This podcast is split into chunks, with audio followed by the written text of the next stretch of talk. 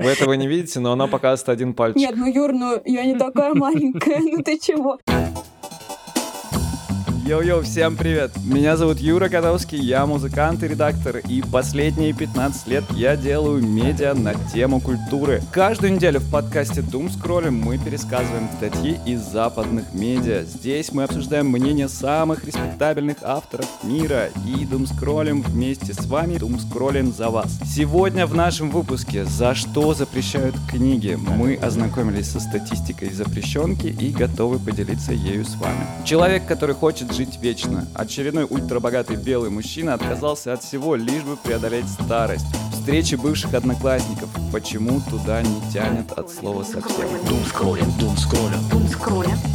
Дум скроллим. дум скроллим. В нашей виртуальной студии вместе со мной моя соведущая, редактор, будущий журналист Ира Герасимова. Ира, привет, как твои дела и что нового у тебя за эту неделю произошло? Привет, Юра, меня не было с вами уже три недели. За это время я примерно 12 раз упала в слэме. Больше ничего не делала. Тебя поднимали? Обычно, когда в слэме падают, обязательно все расступаются и поднимают. Это Конечно. этика. Да, у нас очень добрый слэм всегда. Там все мои друзья, и они все меня поднимали и обнимали потом. А, спросишь, как у меня дела? Да, как у тебя дела, Юр? Слушай, у меня все супер. Я близок к завершению своего альбома. На выходных вместе с моим коллегой, музыкантом тоже вместе все отслушивали. Уже альбом можно послушать. Это довольно здорово. Я никогда так не был к этому близок. И надеюсь, очень скоро я дореализую. И внутри меня появится больше времени, энергии, вдохновения делать что-то новое. Также с нами сегодня специальный гость. Это Иван Толачев, подкастер, блогер. Ваня, привет. Где ты находишься, как твои дела?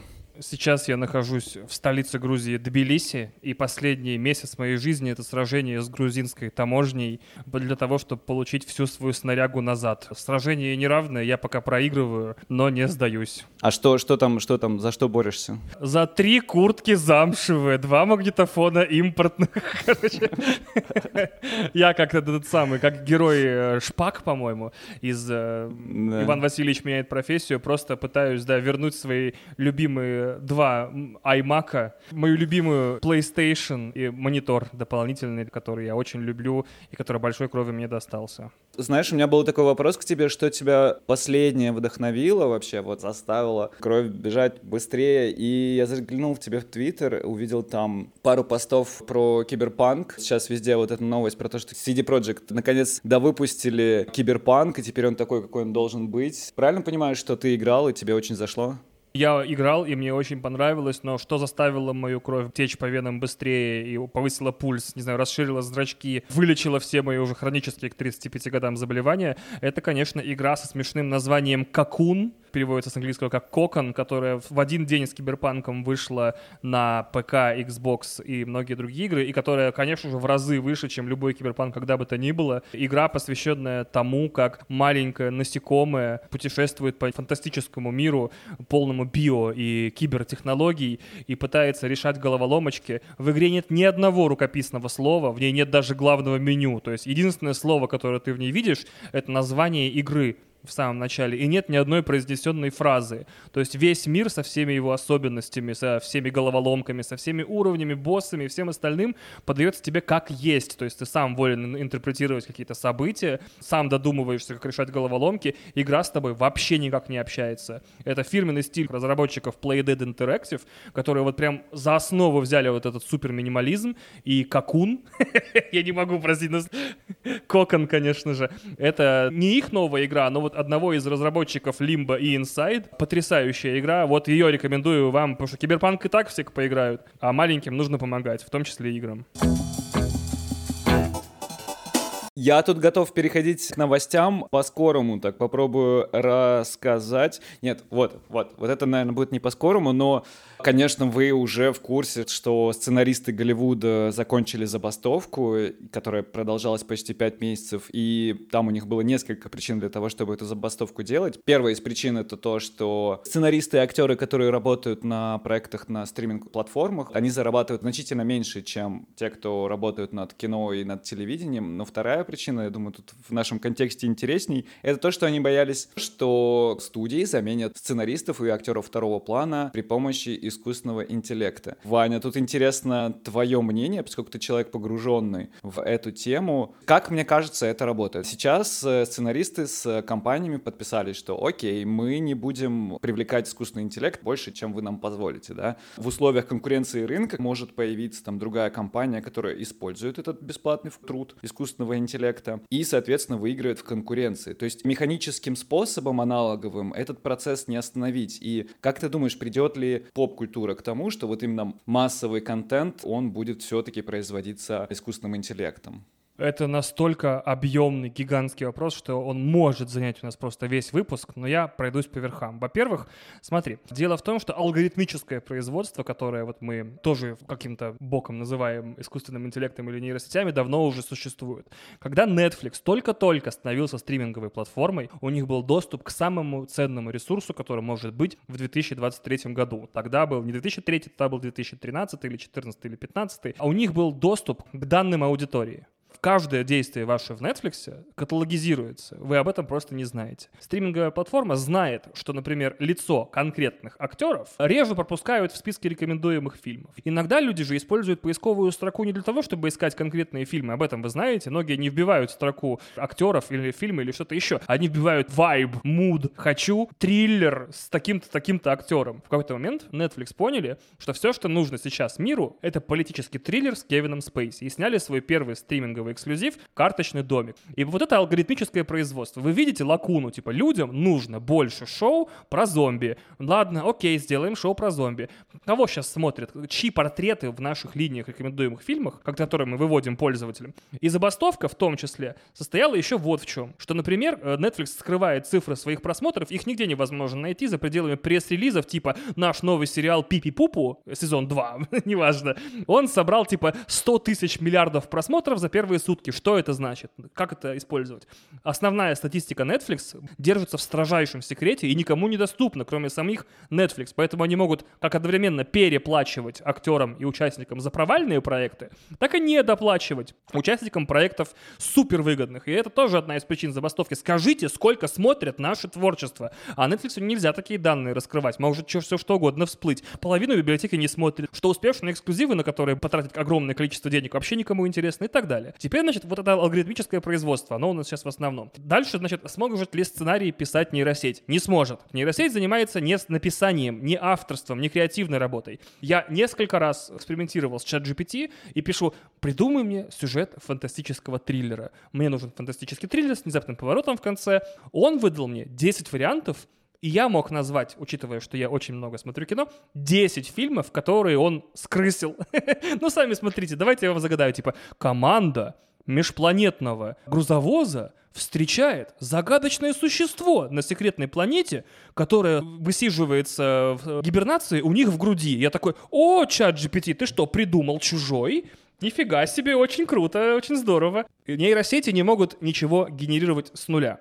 Во-первых, им нужна входная информация какая-то, хоть какой-то запрос, хоть какие-то данные. Во-вторых, им нужен датасет, то, на чем они обучены, а это в случае с нейросетями все тексты в интернете. Поэтому, заказывая сценарий у нейросети, ты заказываешь сценарий у людей, которые просто посмотрели все кино. Понимаешь? То есть вот меня заставь сейчас придумать на вскидку фильм. Я придумаю что-то смешанное из тех вещей, которые я уже смотрел. А Голливуд и так застрял между производством, не знаю, ностальгических вещей, к которым все привыкли, типа пятая, пятнадцатая, 125-я часть «Звездных войн», и новинками, на которые никто не ходит. То есть, а почему будущему зрителю, массовому зрителю, ему нельзя скормить копию чужого? Вот сейчас, знаешь, э, на этой неделе узнал о песне Хабиба «Ягода малинка». Я не знаю, вы знаете такую песню или нет?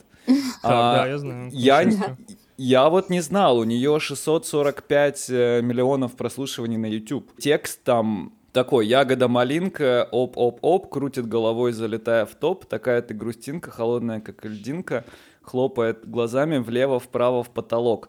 И это очень популярно. Это популярно в первую очередь среди детей. Возвращаясь к первоначальному вопросу, может ли творчество, сделанное искусственным интеллектом, быть массовым и популярным, как будто то, что ты описываешь, говорит как раз о том, что может, и это все скам, тогда это все обман вот этих сценаристов прямо сейчас произошел.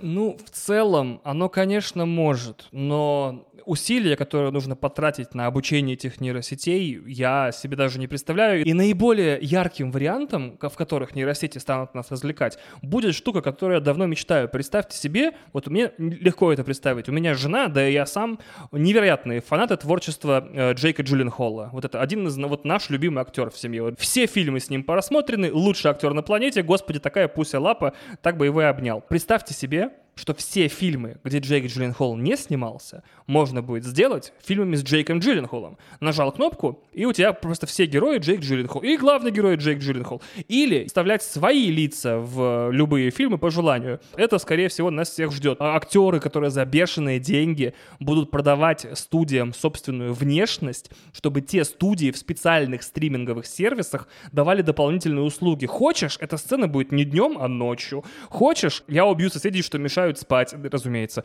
Хочешь в главной роли везде Олег Менщиков, пожалуйста, ради бога. Да, я думаю, это будущее. Мы не сможем менять сам фильм по ходу, потому что слишком много работы для нейросетей, но какие-то обстоятельства, которые нам хочется поправить, можно будет. Это будет полный ужас, мне кажется, потому что одни актеры, которые победнее будут играть, за других актеров, которые просто продадут свое лицо и в итоге вставятся в фильм. Это просто жесть.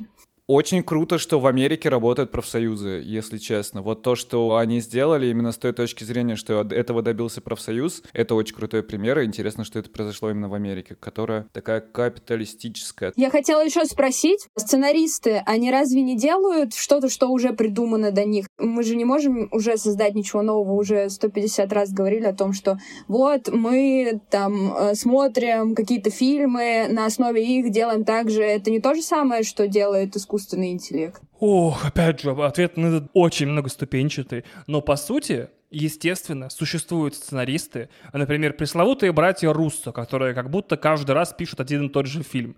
Это э, режиссеры «Мстители. Финал», «Мстители. Война бесконечности» и, соответственно, сценаристы некоторых фильмов Марвел, которые потом ушли для Netflix делать как будто 70 тысяч одинаковых шпионских боевиков. Про них часто говорят, что они прям вот пишут сами, как нейросети. У них вот эти шутливые герои, которые, значит, ранимые, ну, такие все шутники, приколисты и так далее. Сценаристы, которые коммерческие, которые такие вот, мы ко мне пришли, у меня заказали сценарий блокбастера. На самом деле они раз за разом повторяют одну и ту же последовательность действий при написании сценариев. Это как создание кормушки для птиц. Ты правда одни и те же маркеры, одни и те же сюжетные ходы переписываешь для новой франшизы в новых обстоятельствах, меняешь фразы местами и так далее, и так далее. Но есть же и сценаристы, которые прям делают реально инди-артхаус и все вот эти фильмы, которые пишут как бы от себя, например, Ари Астер, который «Солнцестояние», например, «Все страхи Бо» написал. Человек реально психические заболевания свои просто экранизирует потихоньку и так далее. Э, Ларс фон Триер, в конце концов, который никогда не будет снимать ничего нормального, что можно маме показать и так далее. То есть есть же разные сценаристы, как есть и разное кино. И если на, на смену всем придет искусственный интеллект, даже если он придет только в коммерческое кино и будет нам просто за 10 секунд генерировать новые фильмы Marvel, мы это явно почувствуем. Вы это явно почувствуете. Почувствует ли это массовый зритель? Не знаю. Я вот до сих пор вот песня Хабиба Мы с вами Малинка, и есть массовый меня... зритель. Выгоняйте из себя эту элитарность изо всех сил. Мы и есть массовый 645 зритель. миллионов. 645 миллионов Хабиб, Ягода, Малинка.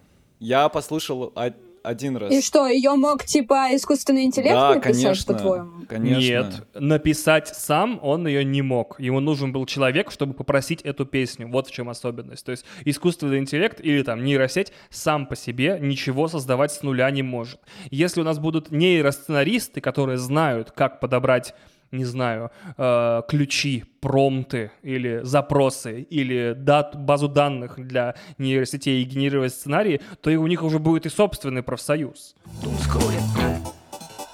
Так, первый материал от меня на сегодня. Журнала Harper's Bazaar. И еще есть один материал State Крафта про книги. Только за этот один учебный год более чем 1600 книг были нерегулярно запрещены в 138 школьных округах по всей Америке. И в результате более чем 3,5 миллиона студентов в той или иной степени потеряли доступ к информации. Я прочекала это. Чаще всего это истории про дискриминацию. Если в Harper's Bazaar там именно истории восьми писателей, чьи книги были запрещены, и то, как они относятся к этому, их цитаты, то в Statecraft проведена статистика, какие книги чаще всего попадают в этот блок. Оказалось, что их можно разделить по некоторым темам. Это активизм и социальная справедливость, то есть когда топят за что-то, что не подходит под политику Америки, а раса и этническая принадлежность все еще, а выдающиеся исторические влиятельные женщины, тоже все еще. Для меня это вообще непонятно. И книги, которые про секс, про свет, которые попадают там под рейтинг зрелости 17+, хотя по факту они несут просветительскую функцию в журнале Harper's Bazaar. Они все высказывались, как они вообще реагируют на то, что их книги запрещают. Кто-то там говорит, что не очень им нравится, но вообще большинство сказало, что наоборот, есть куда стремиться, и они видят борьбу, что молодежь там поднялась и сказала, давайте больше книг, почему вы запретили. Ну, поднялось волнение общественное, писатели и писательницы рады за это один из авторов говорит, мои родители не накладывали никаких ограничений на мое чтение, и я считаю, что опыт непонимания чего-либо — это просто еще один вид обучения. Если бы я верил, что есть книги, которые кто-то не должен читать, я был бы принципиально другим человеком. Вот, и он считает, что никакая литература не должна быть запрещена.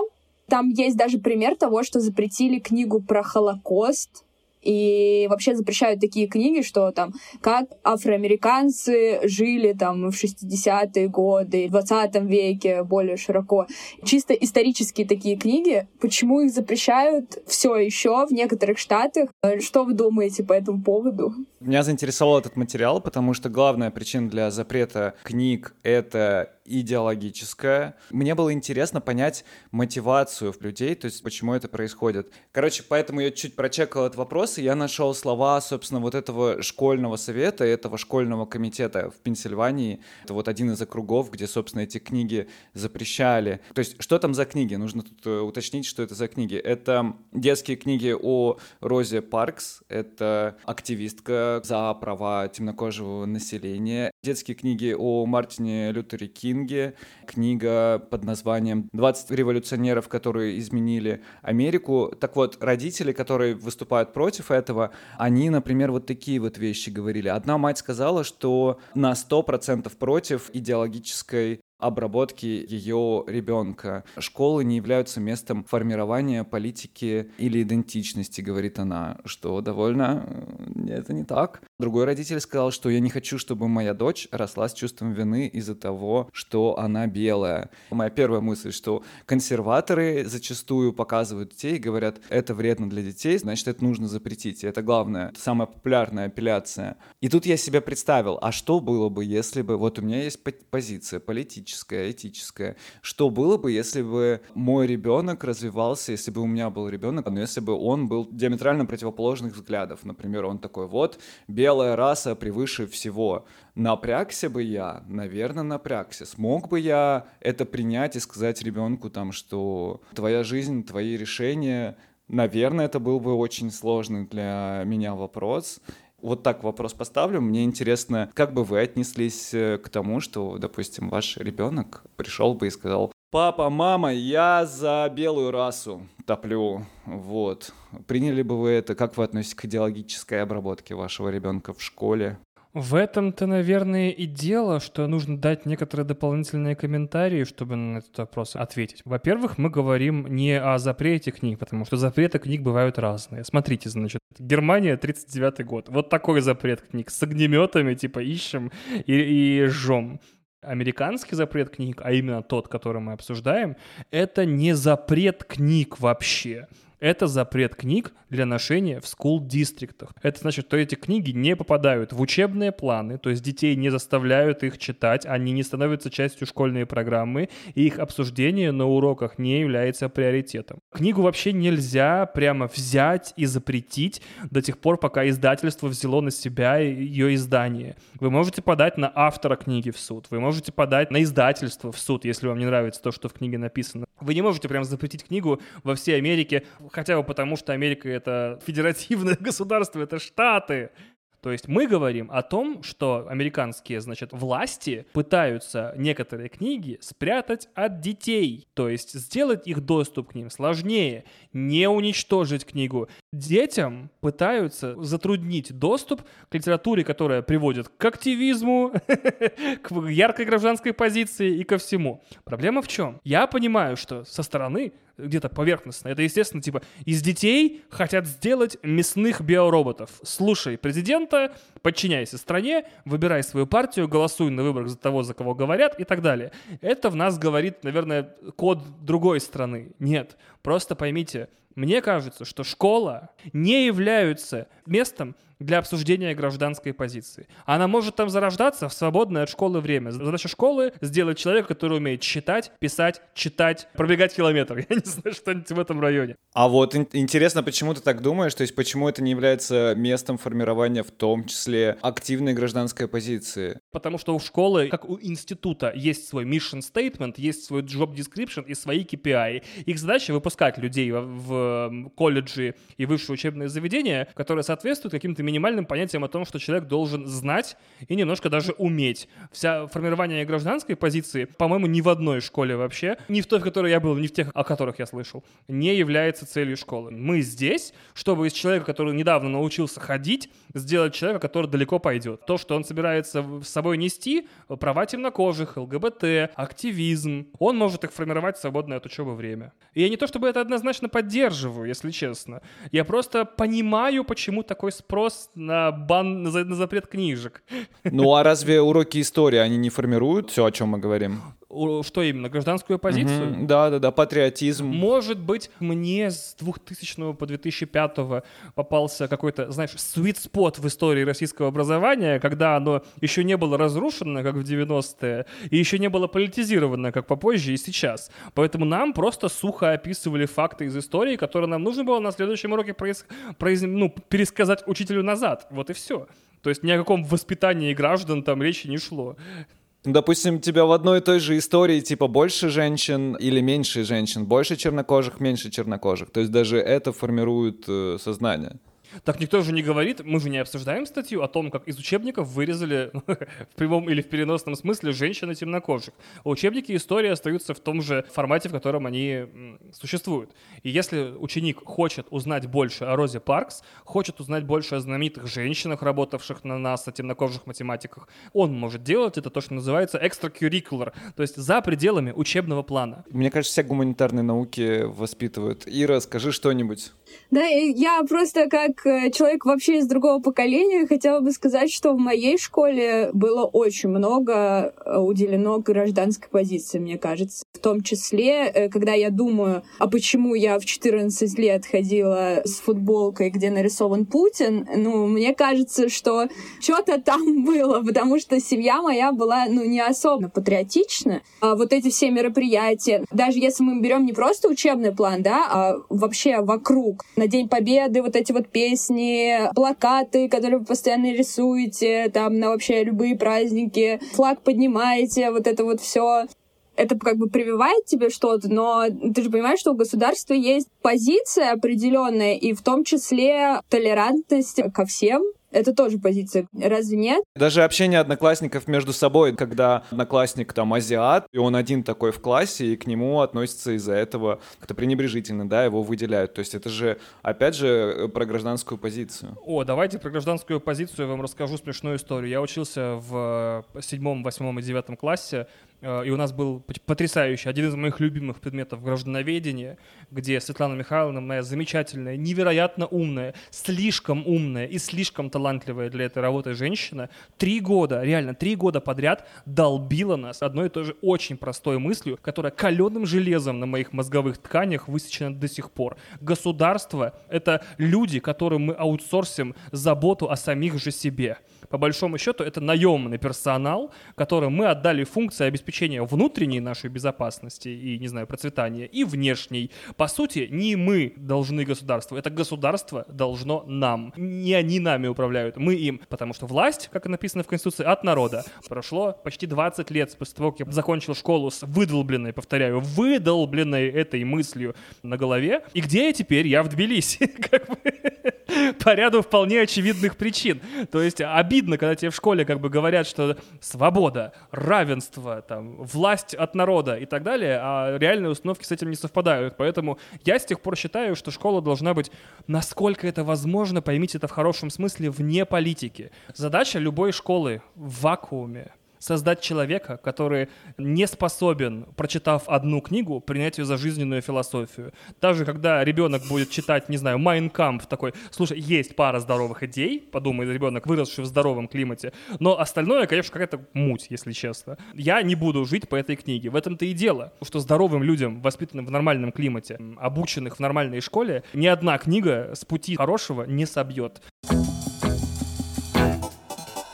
Следующий материал на сегодня называется «Человек, который думает, что может прожить вечность». Его написала корреспондент журнала Time, он опубликован на сайте Time, э, Шарлотт Альтер. Материал посвящен американскому без пяти минут миллиардеру Брайану Джонсону. Он венчурный инвестор, который поднял большое состояние на том, что он вкладывал деньги в какой-то финансовый проект. Потом этот проект выкупили PayPal. Но последние несколько лет он занимается своим проектом по борьбе со старением направлением, которое называется Blueprint. Цель проекта состоит в том, чтобы он в его 46 лет и его органы были такими же, как у 18-летних, и всю дорогу он сравнивает свое тело именно с 18-летними. Что характерно и позитивно, что он ставит эксперименты на себе, слава богу. Это хорошо, да. Каждое решение, которое касается его здоровья, тела, поведения, координируется командой врачей, которые ориентируются на результат его тестов. Приведу вот как выглядит его утро. В 4.53 утра просыпается и снимает со своего пениса устройство. Автор его описывает как крошечный реактивный ранец, который напоминает маленький футляр AirPods. Устройство, оно фиксирует показатели его ночной эрекции. В среднем его эрекция в ночь где-то 2 часа 12 минут длится,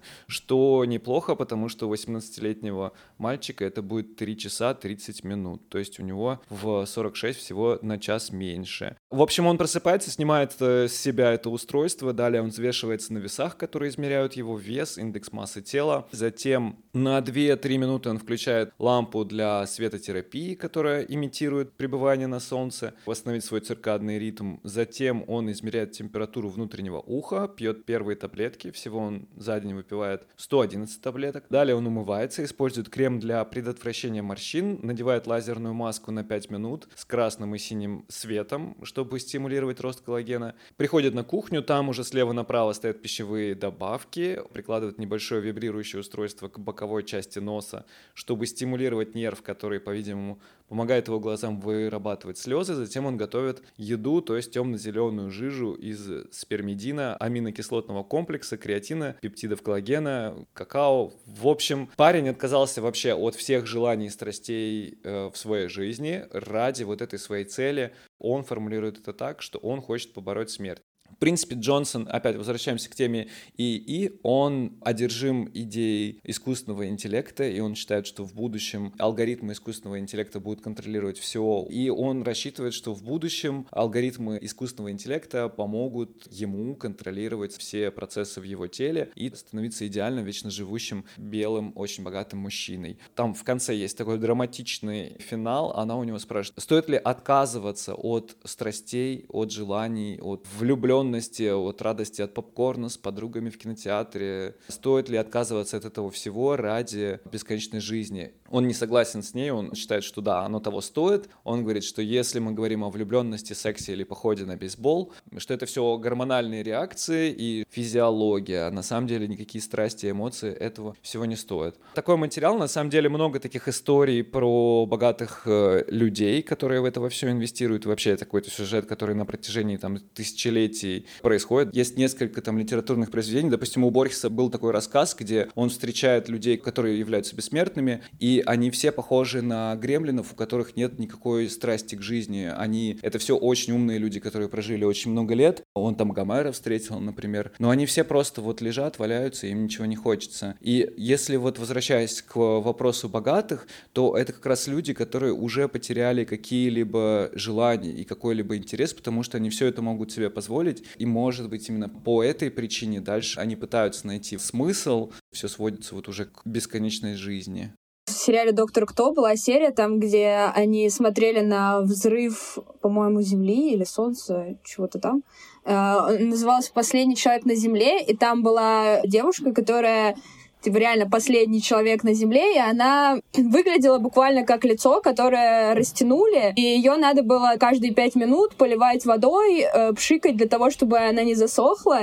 И я когда посмотрела на фотографии, а там у человека реально лицо, как будто он нездоровый. Особенно там, где он в качалочке, где елки на обоих нарисованы, она меня как-то так убила прям. У него такой там взгляд нечеловеческий, и мне кажется, меня это пугает. Я боюсь, что для него эта история, если он будет, будет дальше делать что-то со своим организмом, это как раз вот это натянутое лицо, которое жизнь ради чего? Ради того, чтобы жить, но ты же не живешь. Э, что ты делаешь вообще? Это супер страшно для меня. Это мог бы быть ад. Постоянно там сколько? 111 таблеток он ест в да, день. Да, да, Это просто ужас. То есть ты питаешься таблетками, какой-то там завариваешь себе какую-то фигню.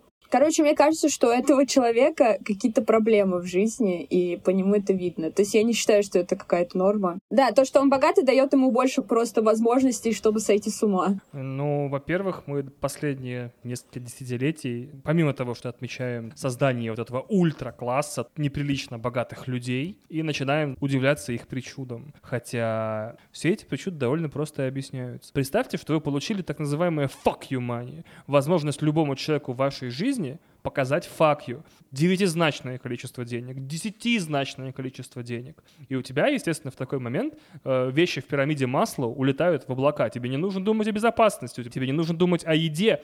Естественно, ты не можешь просто расслабиться. Знаете, вот это бывает, типа, я вот сейчас доделаю проект и расслаблюсь. Я сделаю эту штуку и расслаблюсь. Ты не можешь расслабиться. Но тебе больше не нужно решать вопросы денег. Тебе больше не нужно решать вопросы еды. Тебе вообще больше никакие вопросы не нужно решать. А какие-то надо. Поэтому возникают мессианские делюзии. Если начать людей замораживать, вдруг в будущем мы научимся их размораживать. А что, если жить вечно? А что, если купить одну из лучших соцсетей в мире и переименовать ее в X, сделав абсолютно негуглимой? Когда богатые люди живут странными жизнями, предлагают странные идеи, становятся частью странных проектов, надеюсь, теперь вы понимаете почему. Потому что у них очень сильно относительно нашего сместился фокус восприятия. Им наши проблемы так же непонятны, как нам их. Еще одна теория, которая родилась у меня, когда я читал текст, э, журналистка, очень прекрасная человек, спросила, а вот почти во всех историях про бессмертных есть один повторяющийся мотив. Бессмертный — это человек, который похоронил всех друзей, родственников и даже собственных детей и угу. потерял, типа, все социальные привязки. Ты как к этому относишься? Он такой, в разные периоды, типа, изменения человечества, э, парадигму отношений с близкими приходилось менять. Отвечает нам живой человек. Разные этапы развития человечества приводили нас в разные моменты. Может, он социопат, может, он реально перекрытый. Вот, прям ему реально плохо. Он такой, типа, ненавижу людей, хочу всех пережить, готов потратить на это любые деньги и так далее. Дальше мысль, которая в тексте поднимается и меня просто разорвала в клочья. Отличный текст, очень рекомендую, пройдите по ссылке, почитайте. Вообще, мысль о том, что стоит ли такая жизнь жизни, начала появляться у меня примерно в момент, когда он начал описывать кольцо, которое он надевает 46 лет, и он надевает кольцо на пенис, чтобы приблизиться в каких-то метриках по поводу ночной эрекции к 18-летним. Извините меня за мой довольно девятикласснический интерес, а что-нибудь еще ты, братан, надеваешь на пенис время от времени? И ему журналистка задает вопрос, а что вы, ну, по этому делу? Он говорит, я не ищу романтических связей, я не ищу, типа, влюбленности и даже отношений на одну ночь. Слишком много вещей во мне, не понравится девушке, я встаю в 4 утра, у меня ужин в 11.30 утра ЭМ, да, я еще сплю абсолютно принципиально, стопроцентно всегда один, ну, как будто это человек, который в собственном бессмертии забыл, что надо жить. Питается какими-то комариными бровями и жабьими щеками измельченными. Ест 111 таблеток, проходит эти процедуры без конца, сдает анализы, таскает постоянно кал в коробочках. А жизнь-то где? Я предпочту прожить короткую, но яркую жизнь. Обдолбаться, объесться пиццы, погрязнуть в свальном грехе. Дорогая, прости, пожалуйста. Но это будет жизнь, у тебя будет эндорфины из всех этих самых бить. И, скорее всего, я в своем текущем состоянии просто умру от остановки сердца сердца в какой-то момент. Ну это хотя бы будет жизнь, это будет о чем рассказать. Но в этом и прикол, я не понимаю, а нахрена ты качаешь тело свое 7 дней в неделю? Зачем, если ты им не пользуешься? Ну, то есть зациклился на этой мысли, я хочу быть как 18-летний, и все. Это самоцель у него, это просто жить жизнь. А ради чего? Для меня это очень страшно и очень ненормально. То есть из-за чувака, мне кажется, Абсолютно надо психушку верно. сдавать, но просто все его боятся из-за того, что у него много денег, и его невозможно сдать психушку. Пытаясь понять его мотивацию, а почему он, собственно, такой, почему он так живет, и, возможно, он действительно всегда был таким, возможно, он действительно был социопатом, который резко стал богатым, и особо он не понимает, как бы, а что с этим еще делать, да, возможно, он так живет действительно не потому, что у него там есть какая-то миссия, либо еще что-то, а потому что у него, наоборот, с девушками там не клеится, mm-hmm. да, у него не клеится романтический ужин, и на самом деле одно объясняется не этим, а вот все наоборот объясняется, что типа, потому что у него нет друзей. Да, мне кажется, он очень закомплексованный. Потому что нет друзей, и поэтому да. он, ну, сейчас мы за него порешаем, у него нет друзей, он вообще не может девчонку никак... Супер хикан. Да. не умеет. Единственная здоровая, единственная здоровая действительно вещь, с которой я дико согласен из этого интервью, он там говорит между делом, что AI — это типа огромная революция, и что AI может реально очень сильно, искусственный интеллект и нейросети, помогать людям. В том смысле, что ты просто отдаешь свое тело искусственному интеллекту на аутсорс. Не в смысле ты, как в фильме, там, э, подселяешь себе в голову искусственный интеллект, и он управляет твоим телом, но что если все лучшие практики и здоровые идеи по продлению жизни уже найдены, то есть не ешь ночью, старайся избегать высококалорийной пищи, богатой быстрыми углеводами, пей больше воды, больше занимайся, больше ходи. Все эти советы доступны по первому гуглингу. И что если AI-ассистенты, а это я считаю вообще э, будущее, все, что умеют делать машины хорошо, быстро и круто, это считать. Он абсолютно точно знает, сколько мне нужно есть, чтобы начать худеть, сколько мне нужно заниматься спортом в день, чтобы становиться сильнее, и потому что у него вся моя биометрия от веса, заканчивая регулярным пульсом. И в итоге AI-ассистент не только может принимать решения, связанные с телом, но и решения другие. Что покупать, где покупать, как делать, как поступить в той ситуации. Потому что AI не ошибается. Ну, почти никогда. Последний материал. Издание The Walrus. Эмили Латимер, авторка. Э, журналистка и специалистка по проверке фактов из Новой Шотландии. Воссоединение старшеклассников мертво. И все. И все. Это открытый вопрос. Лид такой. Когда тебе 27 лет, и ты живешь с родителями, кажется, что еще слишком рано обмениваться достижениями. Авторку текста позвали на встречу выпускников, и она отказалась туда идти. Когда начала осмыслять вообще, почему она решила так, она поняла, что она боится туда идти. Стала бы я расплющивать себя, чтобы соответствовать форме, выкованной 10 лет назад, или я действительно могу себя там проявить, как я? Потом она начала исследовать, почему мы хотим или не хотим ходить на такие мероприятия. Например, социолог Верит Виницкий Сироуси утверждает, что люди, которые ходят на такие встречи, ищут сообщество, в котором можно закрепить свою идентичность. Хотят бороться с тем, кем они были когда-то и кем они являются сейчас. И они стремятся к согласованности между прошлым и настоящим. Еще говорят о том, что люди которые не добились ничего, они э, чаще всего не ходят на такие встречи, потому что они ну, людям свойственно сравнивать себя с другими людьми, а тут как бы благодатная почва для этого, потому что это встреча с э, сверстниками, вы вместе росли, у вас одинаковые факторы были, которые на вас влияли в целом в самом начале. На этих встречах можно посмотреть, кто кем стал, и из-за этого все друг с другом сравнивают себя постоянно, и люди, которые чего-то добились, сюда приходят для того, чтобы этим покрасоваться, так сказать, а люди, которые ничего не добились, сюда приходят и грустят очень сильно. И чаще всего еще, э, когда ты думаешь, что ты идешь в правильном направлении, ты приходишь на встречу выпускников, твой мир, он разбивается. Еще есть такая проблема, что это как бы законсервированное время, ты попадаешь на несколько лет назад, в то время, когда ты был еще подростком, когда у тебя были, может быть, какие-то плохие привычки, может быть, ты как-то по-другому себя вел, тебе надо выбирать, э, показать себя нового или остаться вот в этом привычном для себя амплуа, может быть, школьного негодяя, или, может быть, девочки-отличницы, которые всегда гонятся за пятерками. И это все очень сложно. Я нашла еще статью на Меле русскую Марии Королевой. Она там описывает э, довольно интересно свой опыт посещения встречи выпускников э, спустя, по-моему, 15 лет. В конце она приходит к выводу, что она начала заново общаться, открыла для себя как людей двух своих одноклассников. Она с ними бы никогда в жизни не начала общаться, но тут они познакомились как будто э, с вообще рандомными людьми, потому что они все изменились за это время, и теперь они общаются.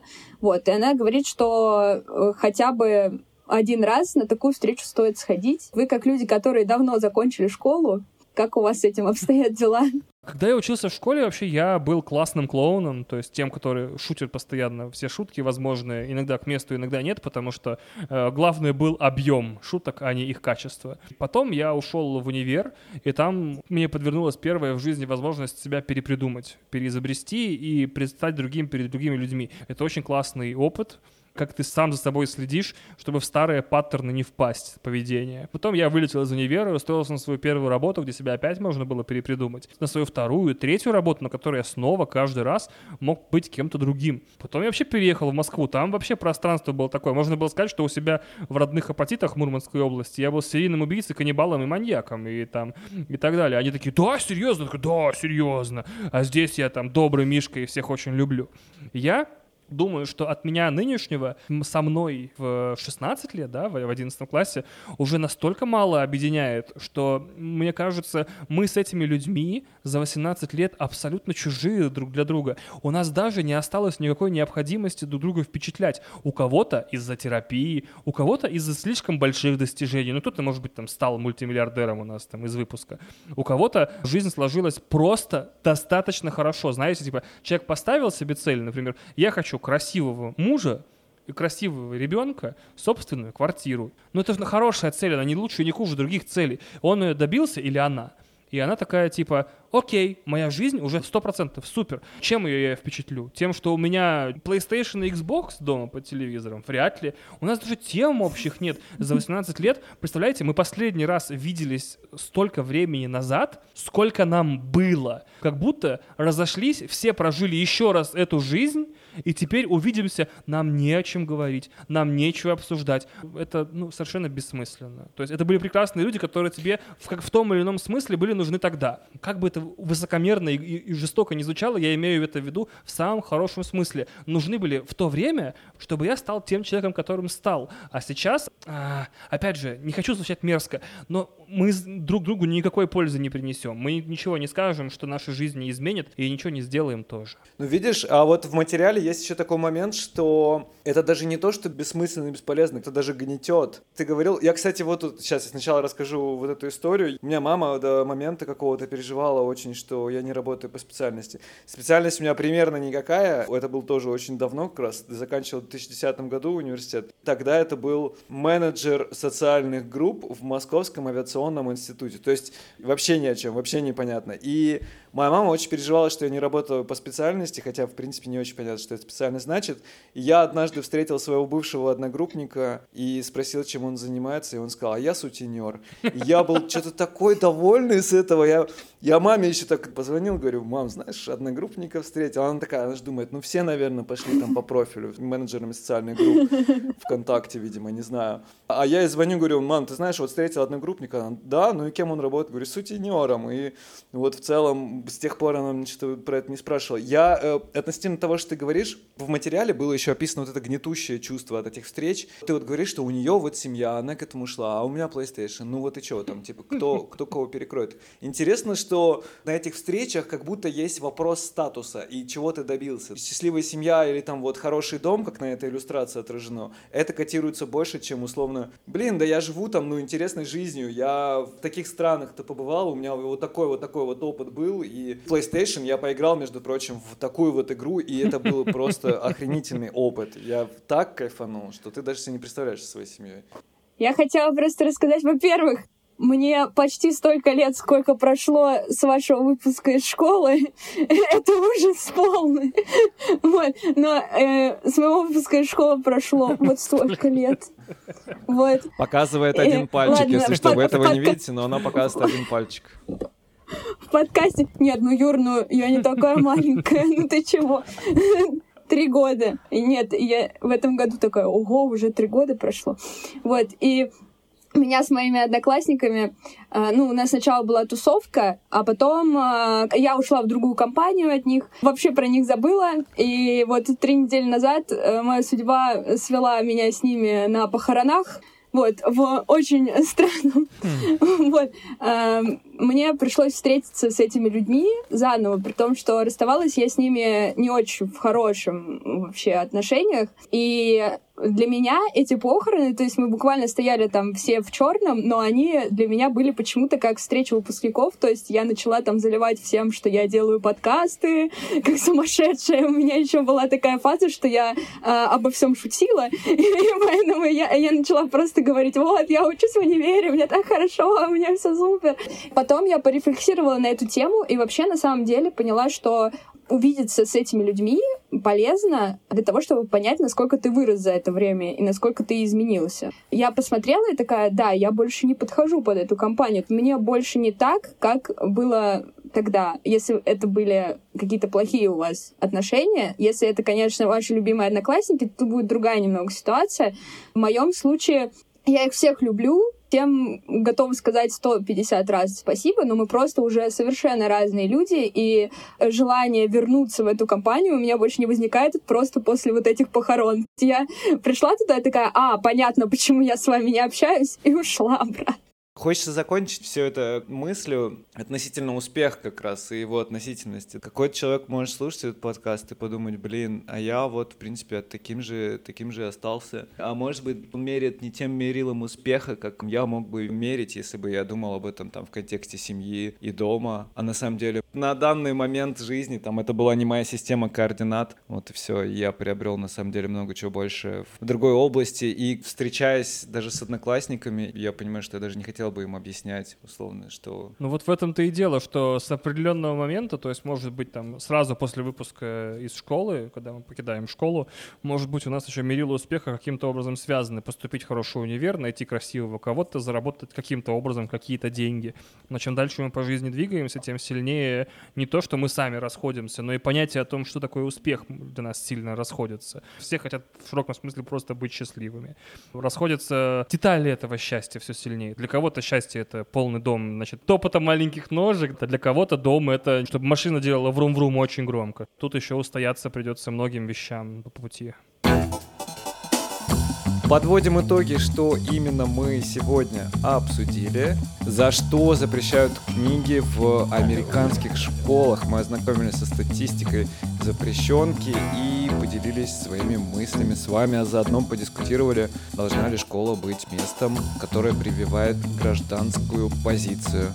Человек, который хочет жить вечно, очередной ультрабогатый, отказался от всего, лишь бы преодолеть старость. Встречи бывших одноклассников, почему туда не тянет. Сценаристы Голливуда закончили забастовку, им обещали, что искусственный интеллект их не заменит, но есть предположение, что это все скам. Если вам понравился выпуск, ставьте сердечко в Яндексе, оценку в Apple Music, подписывайтесь на наш Телеграм, там мы собираем ссылки на материалы из этого выпуска, а также публикуем то, что в подкаст не вошло. Я расскажу, кто работал над сегодняшним эпизодом. Редактор и монтажер э, я, Юра Котовский, второй редактор, соведущая Ира Герасимова. Обложку для подкаста сделала легендарная Алекса Зотова. Возвращайтесь э, через неделю. Ваня, Ира, спасибо большое за этот очень интересный разговор. Ваня, спасибо, что согласился, было очень интересно. Спасибо, Юра, что позвал. Спасибо, Юра, что пришла тоже. Да, очень было весело с вами двумя. Э, очень обидно, что таймер подошел к концу. И нужно это шоу, как и все хорошие шоу, закрывать. Но и как любое такое хорошее шоу, это пускай продолжается. Е-е-е, спасибо, спасибо. Красиво сказано. Все, всем на связи, всем пока. Пока. Думскроллинг, думскроллинг, думскроллинг, думскроллинг, думскроллинг, думскроллинг, думскроллинг, думскроллинг, думскроллинг.